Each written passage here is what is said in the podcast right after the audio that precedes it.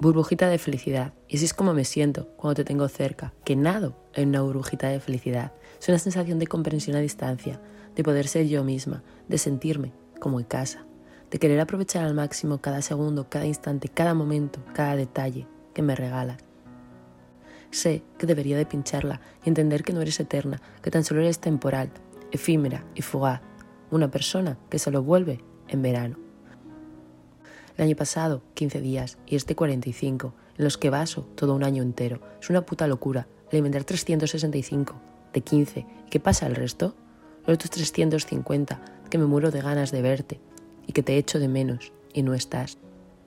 Tú decides alejarme, hacerme desaparecer, meterme dentro de una pantallita, en un chat y mandarme archivados.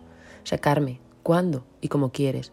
Ya sabes lo que siento, lo que me ilusiona, lo que vuelo si puedo sentir que te tengo cerca y lo que pienso si estás lejos.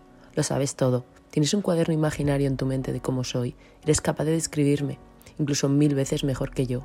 Llevas varios meses observándome en silencio y a distancia.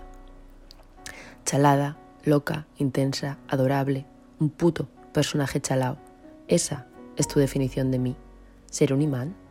Para ti, a veces me lo planteo, a veces lo pienso y otras tan solo. Miro tus fotos y sonrío como una idiota. Y me enfado como una tonta porque no tengo forma de llegar a ti. Pero soy una persona que te quiere tanto y tan fuerte que cuando vuelves iluminas todo. Y cuando te vas lo apagas. Y ahora has pinchado la burbuja, lo has apagado y tan solo el tiempo y mi amor propio serán mis aliados para esta situación tan, tan, tan asquerosa de la que hoy por hoy no sé cómo salir. De la que hoy por hoy no sé cómo sobrevivir.